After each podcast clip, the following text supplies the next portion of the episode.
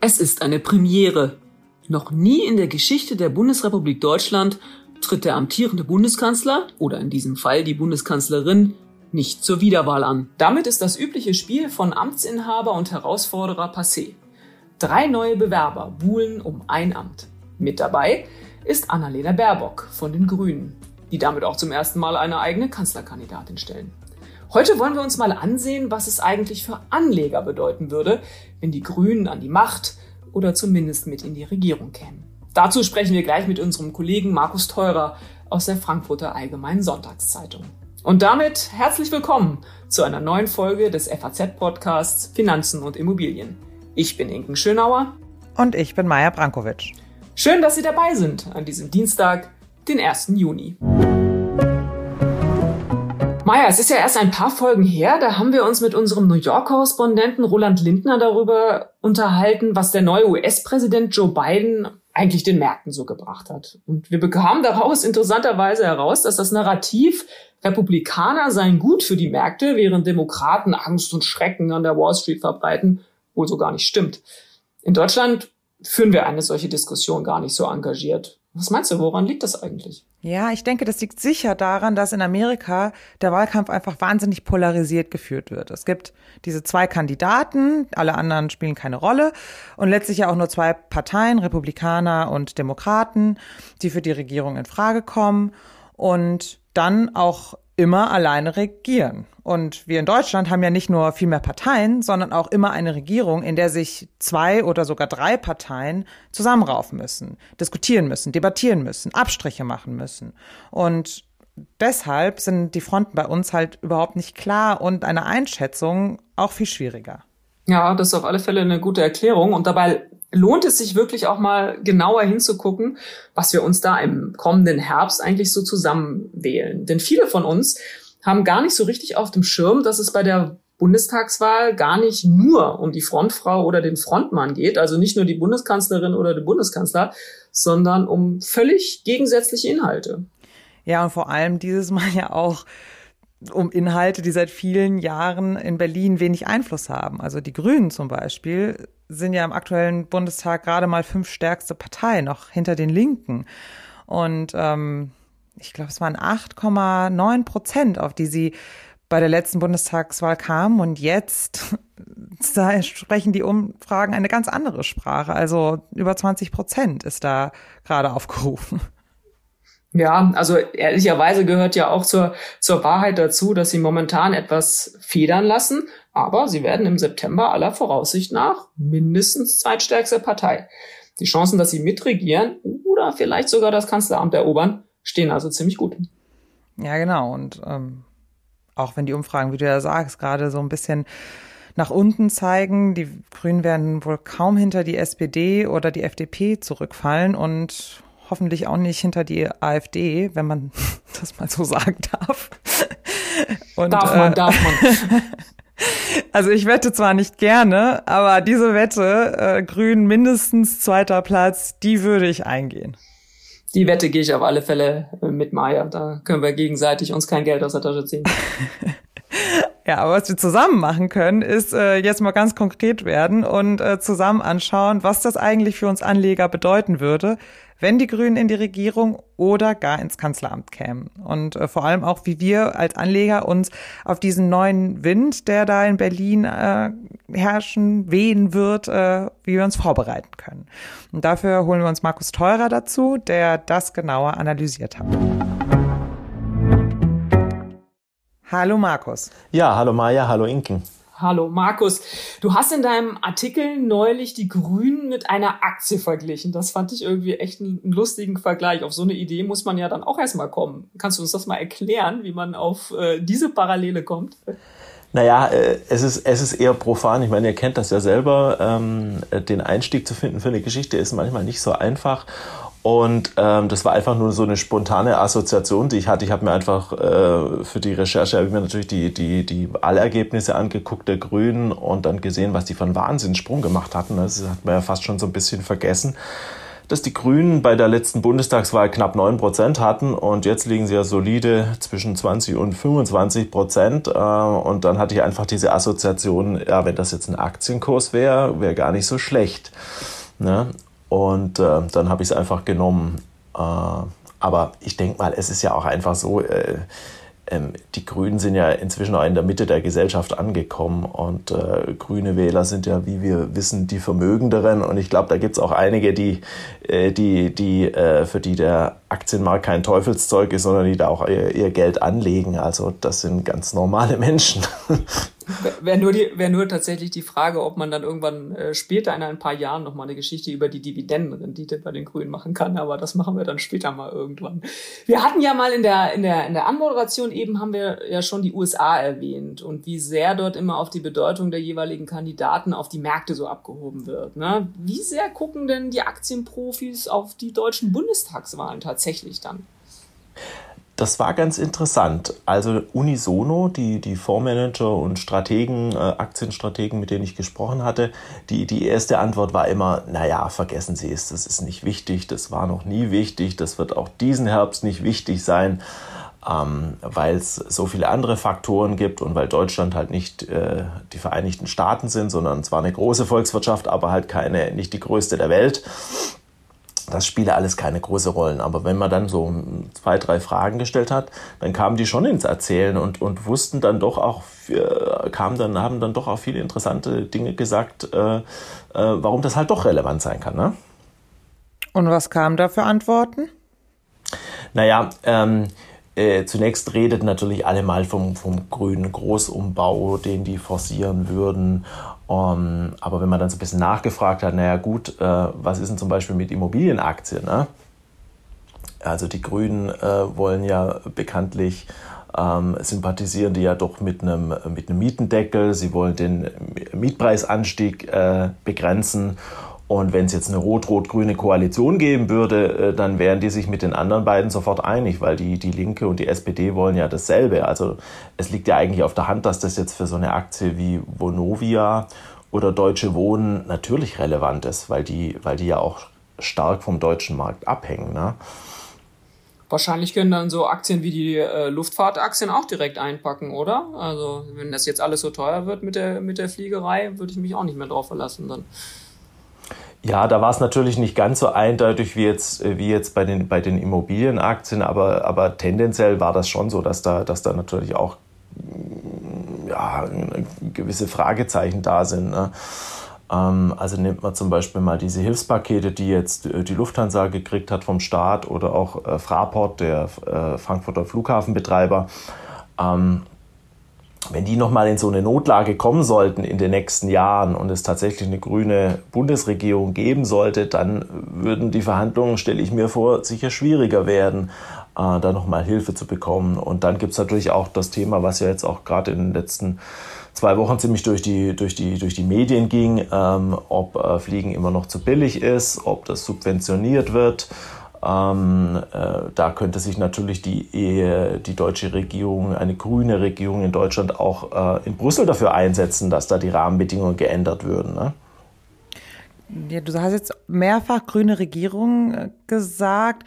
Ähm, ich glaube, ich würde da gerne jetzt mal, wir sind ja schon mittendrin, aber gerne jetzt noch mal einen Schritt zurückgehen und fragen, ähm, ob es denn einen Unterschied macht, ob äh, Frau Baerbock es jetzt tatsächlich ins Kanzleramt schafft oder ob die Grünen der Juniorpartner oder ein mehr oder weniger gleichberechtigter Partner in einer ähm, Koalition sind oder je nachdem, was für eine Koalition es gibt, ähm, was, was, was, was da für Unterschiede gibt. Oder besser gesagt, gibt es überhaupt einen Unterschied?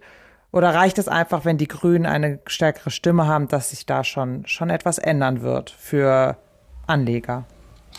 Ähm, naja, es ist schon so, dass äh, die Profis, die haben schon einen Unterschied, die machen schon einen Unterschied, äh, ob jetzt Frau Baerbock im Kanzleramt sitzt oder die Grünen halt Juniorpartner in, in der Regierung sind. Klar, weil die Kanzlerin, ähm, der Kanzler, ähm, der gibt die Richtlinie, der hat die Richtlinienkompetenz. Das macht, das macht schon einen Unterschied und ähm, so aus Sicht der, der, der Anlageprofis gibt es da so ein, so ein Spektrum an Möglichkeiten. Ne? Ich glaube, der Worst Case für die wäre, wäre tatsächlich grün, rot, rot. So muss man ja sagen, weil dann wäre Frau Baerbock wäre Kanzlerin und hätte zwei linke Parteien als Koalitionspartner. Also da werden, glaube ich, schon einige nervös, äh, einige Börsenprofis. Ähm, und äh, wenn das schwarz-grün oder grün-schwarz wäre, dann sähe es schon wieder anders aus. Dann müsste man, müsste man Kompromisse machen. Ähm, äh, und ähm, die, die, äh, die angenehmste Perspektive wäre wahrscheinlich für, für viele Anlageprofis eben äh, eine, eine Ampelkoalition, wo auch die FDP dabei ist und ähm, die dann sozusagen die, die Stimme der Marktwirtschaft in der Regierung sein kann. Dafür gäbe es natürlich schon eine gewisse Sympathie. Dann wären auch die Grünen nicht mehr ganz so stark. Sie wären wahrscheinlich nicht die stärkste Partei rein arithmetisch, sondern dann hätten wir wahrscheinlich einen Kanzler Laschet und äh, die Grünen und die, die FDP mit im Boot. Also ich glaube, damit könnten sich viele anfreunden. Aber das habe ich den Eindruck gehabt bei meiner Recherche.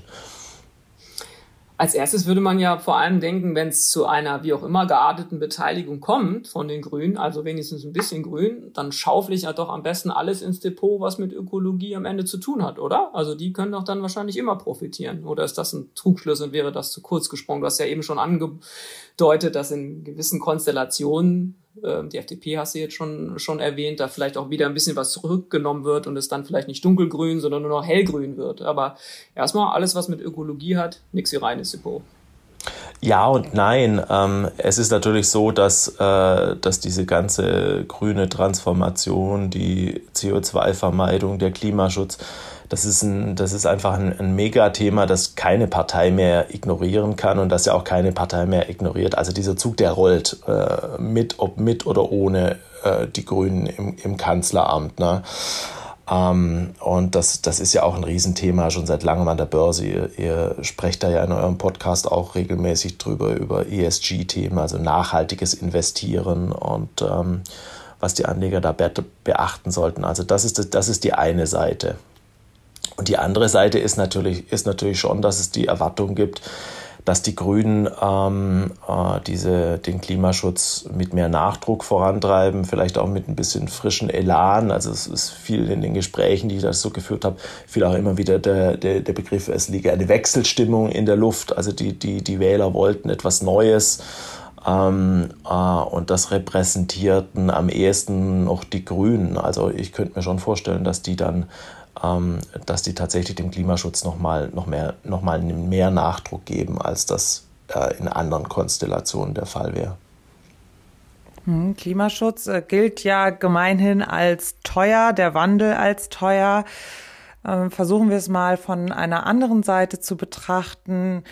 Könnte eine grüne Bundesregierung oder eine Bundesregierung mit starker grüner Beteiligung im besten Fall nicht sogar dafür sorgen, dass die Unternehmen schneller die Transformation schaffen, die sie ja ohnehin gehen müssen. Also wie du ja gesagt hast, die, die Transformation ist ja jetzt keine urgrüne äh, Idee mehr, es ist äh, politischer Konsens. Und ähm, wenn ich da mal direkt noch konkreter auf eine Branche eingehen kann. Die Energieunternehmen stünden ja da ganz oben auf der Liste, die ähm, den Anschub und vielleicht auch eine nötige Unterstützung ja bräuchten und vielleicht auch gerne nehmen würden.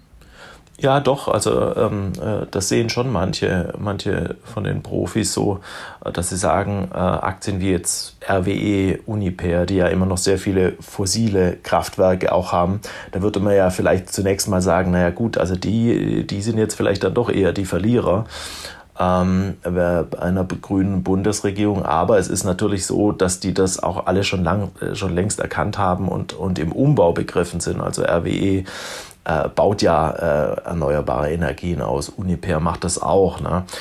Und ähm, das Kalkül ist dann ähm, auch an der Börse von manchen, äh, dass dann gesagt wird, äh, okay, äh, wenn, wenn die das eh schon machen, das sind natürlich dicke Bretter, die die da bohren müssen. Also Windräder bauen ist in Deutschland nicht besonders populär. Stromtrassen ziehen ist auch nicht populär.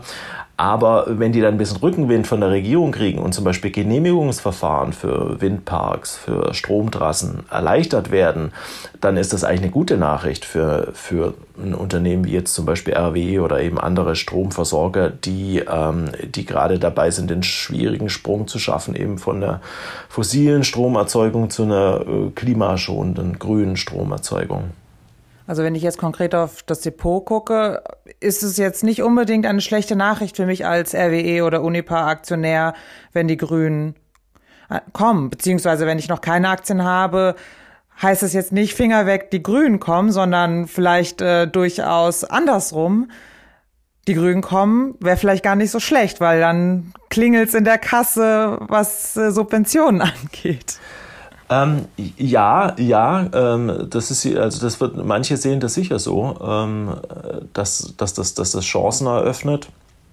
Ich hatte gerade das Beispiel genannt mit den, mit den Genehmigungsverfahren. Das hat ja jetzt erstmal auch nichts mit Subventionen zu tun.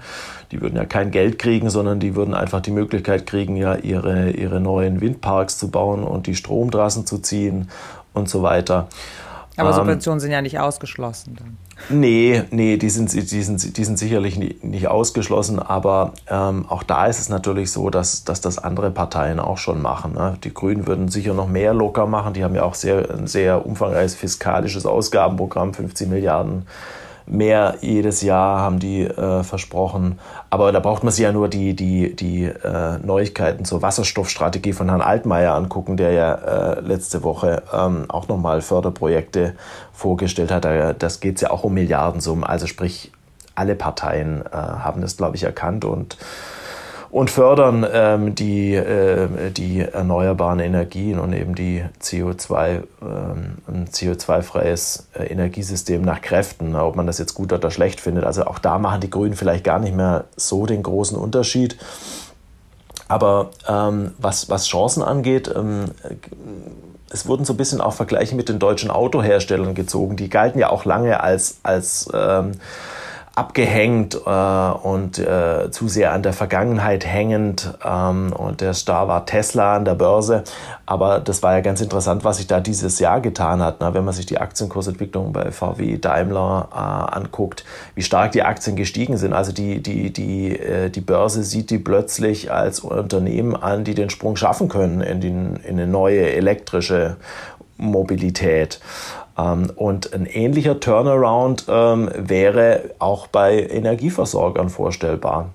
Wobei man sagen muss, die RWE-Aktie ist ja eigentlich auch schon in den letzten zwei Jahren nicht schlecht gelaufen. Ne? Die ist, die ist ja kräftig gestiegen. Aber da, ist, da wäre sicher auch noch Luft nach oben, weil die haben noch einen weiten Weg vor sich wir sehen ja jetzt schon in, in, unserem Gespräch, dass man die, die Grünen schon mit so einer, ja, ich sag mal, mit grünen Vorschusslorbeeren so ein bisschen bedenkt, indem er halt sagt, na ja, wenn die Grünen kommen, dann wird sich schon einiges möglicherweise ändern, ne? Wie hoch schätzt du denn so die Gefahr ein, dass die Grünen an ihren eigenen Ansprüchen, die darin ja auch formuliert sind, praktisch scheitern? Werden ja nicht die Ersten in der Politik, die irgendwie sagen, wir machen dies und wir machen das und wir, wir treiben den Wandel voran, aber am Ende, ja, scheitern sie dann als, äh, um das schiefe Bild mal weiterzubringen, als äh, grüner Bettvorleger vielleicht, weil sie die, die Power dann eben doch nicht durchbringen. Wie hoch schätzt du diese Gefahr ein? Weil sie dann doch im Berliner, Berliner Politikbetrieb halt einfach sind ne? und eben vielleicht auch Koalitionen eben eingehen müssen. Also das ist, das ist sicher eine, sicherlich eine ganz spannende Frage, äh, weil das natürlich eine riesen Herausforderung ist. Ne? Wenn die jetzt wirklich ähm, zum ersten Mal die Kanzlerin stellen würden. Das, das wäre natürlich schon eine ganz neue Nummer. Das hat es noch nie gegeben in Deutschland. Ähm, äh, da müsste man mal schauen, wie sie das hinkriegen. Andererseits, wenn man jetzt zurückguckt, äh, zum Beispiel äh, Winfried Kretschmann in Baden-Württemberg, ähm, äh, der ja jetzt äh, wirklich schon äh, altgedienter Ministerpräsident ist und ähm, zweimal wiedergewählt wurde. Ähm, also das ist ja ein Beispiel, das zeigt, dass die, dass die Grünen das auch hinbekommen können, ähm, äh, dauerhaft, äh, wirklich längerfristig auch äh, die Unterstützung der Wähler zu behalten. Ne? Mhm. Ich würde jetzt gerne nochmal auf das Depot konkreter eingehen.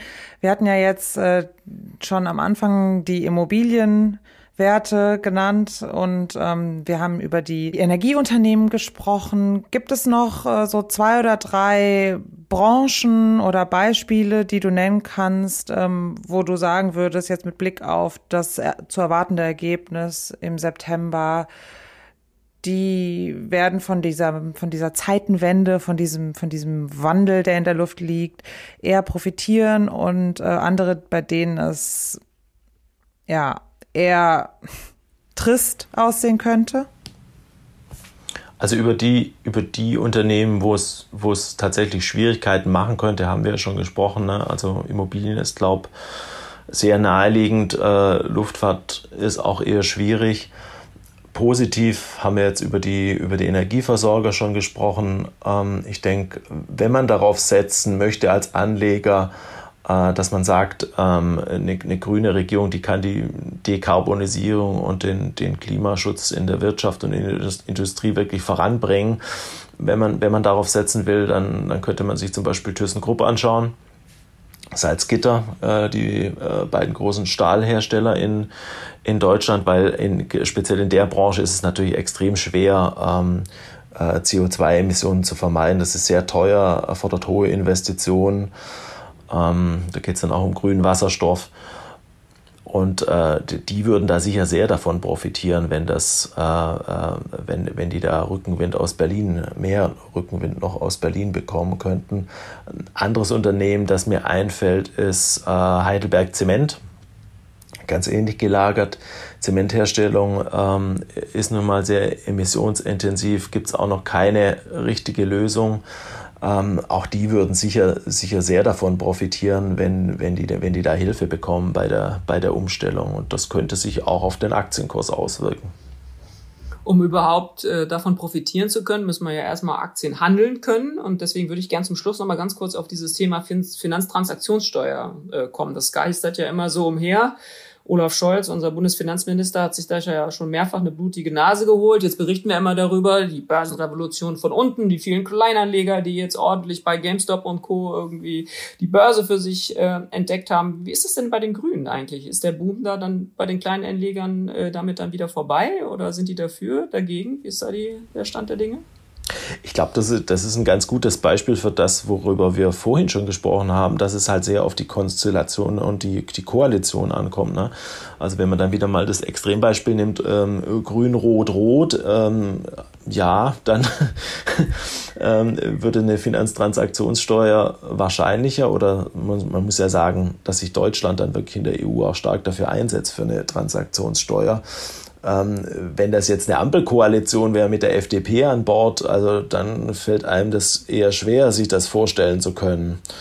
Ähm, also es hängt wirklich sehr viel davon ab, in welcher Form die Grünen dann wirklich äh, mit äh, in der Regierung sitzen. Und was ist mit der wahrscheinlichsten Koalition? Schwarz-Grün? Das wäre dann, das wäre dann sowas in der Mitte, ne? Ähm, also platt gesagt aus, aus, aus, aus, Sicht äh, mancher Anleger äh, äh, nicht so schlimm wie, wie Rot-Rot-Grün, aber auch nicht, äh, aber auch ein bisschen beunruhigender vielleicht als, als, als eine Ampelkoalition. Also sprich, die, die wären sich am liegt ja auf der Hand, ne? die wären sicher marktwirtschaftlicher orientiert als, als, eine, als ein, Linksbündnis. Aber sie hätten natürlich nicht die FDP mit drin, äh, die dann wahrscheinlich noch sehr viel äh, energischer drauf pochen würde. Das hofft man zumindest. Das heißt, als Fazit, die Ampel äh, ist der Favorit der Anleger. Ja, ein, ein bisschen klang das schon so in den, äh, ein bisschen klang das schon so in den in, in, in den Gesprächen durch, ja, dass, dass ich glaube, damit könnten sich damit könnten sich so von den Anlageprofis ähm, einige anfreunden, ja. Das sind wir ja aus unserem äh, Wirtschaftsstudium in der Regel gewohnt, dass es immer darauf ankommt. Also insofern müssen wir gucken, welche Bedingungen es gibt und dann welche Konstellationen es gibt. Lieber Markus, ganz herzlichen Dank für deine interessanten Einsichten in dieses Thema. Ja, gerne. Maja, was hast du jetzt aus dem Gespräch mit Markus mitgenommen? Was bringt uns das jetzt alles für unser Depot? Ja, was ich wirklich total interessant fand, ist, dass Markus uns jetzt geraten hat, auf Unternehmen zu setzen, also auf Branchen, aber dann auch noch konkret auf Unternehmen, von denen ich dachte, dass sie die letzten wären, die davon profitieren würden, wenn die Grünen in die Regierung kommen. Also so ThyssenKrupp oder Heidelberg Zement. Fand ich super spannend. Das Offensichtliche ist vielleicht doch nicht so offensichtlich und allein dafür hat sich doch dieses Gespräch mehr als gelohnt. Ja, ich fand, fand jetzt spannend nochmal dabei, sich dessen auch nochmal so bewusst zu werden, dass nur weil auf der Verpackung jetzt vielleicht auch grün äh, draufsteht, wie groß oder wie klein geschrieben, sehen wir dann noch, aber dass das halt auch kein Selbstläufer ist, dass keiner irgendwie denken muss, nur weil die Grünen da jetzt reinkommen, äh, sind wir irgendwie plötzlich in der Ökologiebewegung und im ja, in einem Kampf gegen den Klimawandel irgendwie ganz weit vorne, weil es einfach auf Konstellationen ankommt und weil man natürlich auch, und davon lebt natürlich auch Demokratie, es auf Kompromisse ankommt und letztlich ja auch erstmal dann die Koalition, die sie vielleicht eingehen müssen oder ganz sicher eingehen müssen, denn dass sie nun die absolute Mehrheit bekommen. Ich, wir haben vorhin schon von Wetten gesprochen. Ich würde mal sagen, da können wir auch zusammengehen, dass, äh, dass das keine, keine Option ist. Aber dass es darauf einfach auch total ankommt und dass man dann schauen muss, ähm, ja, was, was kann man, was ist so das Wichtigste, ne? müssen die dann ja immer durchbringen. Und das muss man sich, glaube ich, auch dann einfach gut überlegen und auch dessen sich sehr bewusst sein damit es keine Enttäuschungen gibt am Ende. Und gleichzeitig aber, dass das Grüne natürlich nicht das Thema der Grünen ist. Also, dass selbst wenn sie jetzt in Kooperationsverhältnisse rutschen, in denen man vielleicht sagen würde, okay, die sind jetzt äh, dem Klimaschutz nicht ganz so aufgeschlossen gegenüber wie jetzt andere Parteien, dass selbst in diesen Konstellationen es sein kann, dass grüne Themen auf einmal ganz, ganz oben auf der Agenda landen. Also es bleibt spannend. Ja, und damit sind wir ja auch schon wieder bei unserem Ding der Woche. Inken, was hast du heute für uns dabei? Heute habe ich den digitalen Euro dabei. Der digitale Euro. Ich glaube, du entwickelst dich zu unserer Ding der Woche Expertin für digitales Geld. Neulich hattest du doch schon den Bitcoin mitgebracht. Ja, siehst du, und da geht's ja auch schon los. Viele glauben nämlich, dass Bitcoin und der digitale Euro irgendwie dasselbe sind oder zumindest mal in die gleiche Klasse der Kryptowährungen gehören ja, das wollte ich auch gar nicht behaupten. Das tun sie natürlich nicht, wie wir ja neulich schon äh, in unserer Folge zu Krypto besprochen haben. Bitcoin ist ja gar keine Währung genau genommen, weil es ja die klassischen Funktionen dafür gar nicht hat. Der digitale Euro aber schon. Und warum ist er dann jetzt dein Ding der Woche? Ja, weil die Europäische Zentralbank sich offenbar jetzt doch schon sehr viel konkreter über den digitalen Euro Gedanken gemacht hat, als man das bisher dachte. Ich finde das immens wichtig, da man lange den Eindruck hatte, die Notenbanken und auch die EZB würden dieses ganze Thema digitale Währungen am Ende wirklich der Privatwirtschaft, also beispielsweise Facebook mit Libra überlassen, wie die wiederum ihre digitale Währung nennen. Und das wäre schlimm? Ja, was heißt schon schlimm? Währungen sollten meiner Meinung nach von Staaten ausgegeben werden, fertig. Ob das für alle Ewigkeit so sein muss, weiß ich nicht, kann ich jetzt auch noch nicht in die Zukunft blicken.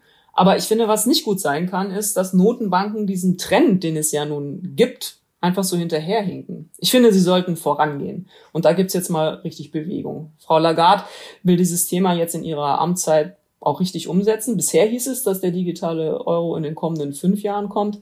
Nun soll es wenigstens sogar nur vier Jahre sein. Wir sind gespannt. Damit wären wir auch schon wieder am Ende unserer dieswöchigen Folge des FAZ-Podcasts Finanzen und Immobilien. Wenn Sie Fragen haben, Themenwünsche oder andere Anregungen, schicken Sie uns eine E-Mail an podcast.faz.de oder schreiben Sie uns auf unseren Social-Media-Kanälen. Wir freuen uns, wenn Sie uns abonnieren und wenn Sie uns weiterempfehlen. Und auch eine Bewertung, darüber würden wir uns auch echt freuen. Danke fürs Zuhören und bis nächste Woche. Bis nächste Woche und machen Sie was aus Ihrem Geld.